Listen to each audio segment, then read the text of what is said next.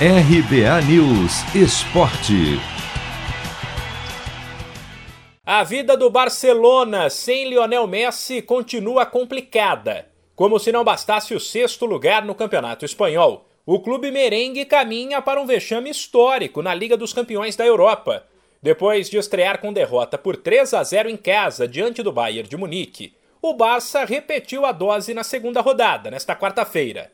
Desta vez em Portugal, perdeu para o Benfica do técnico Jorge Jesus, também por 3 a 0.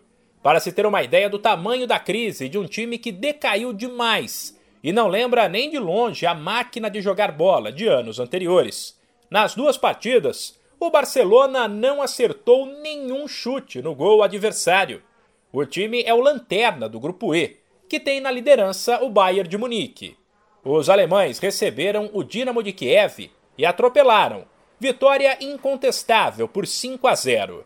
Além do Barcelona, quem também tropeçou foi o atual campeão da liga, mas aí o resultado é bem mais aceitável.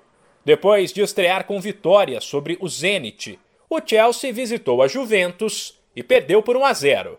A Juve, aliás, ex-time de Cristiano Ronaldo, que viveu uma emoção nesta segunda rodada, oposta à do jogo de estreia. Contra o Young Boys, CR7 marcou, mas viu o Manchester United levar a virada, no fim, para 2 a 1. Desta vez, a partida contra o Vila Real, na Inglaterra, estava em 1 a 1 até os 49 do segundo tempo, quando o português marcou o gol da vitória dos Reds, por 2 a 1. Os demais jogos desta quarta pela Liga dos Campeões da Europa foram Atalanta 1, Young Boys 0, Red Bull Salzburg 2, Lille 1, Zenit 4, Malmo 0 e o empate por 1 a 1 entre Wolfsburg e Sevilha. A Liga dos Campeões da Europa agora será retomada em 19 de outubro.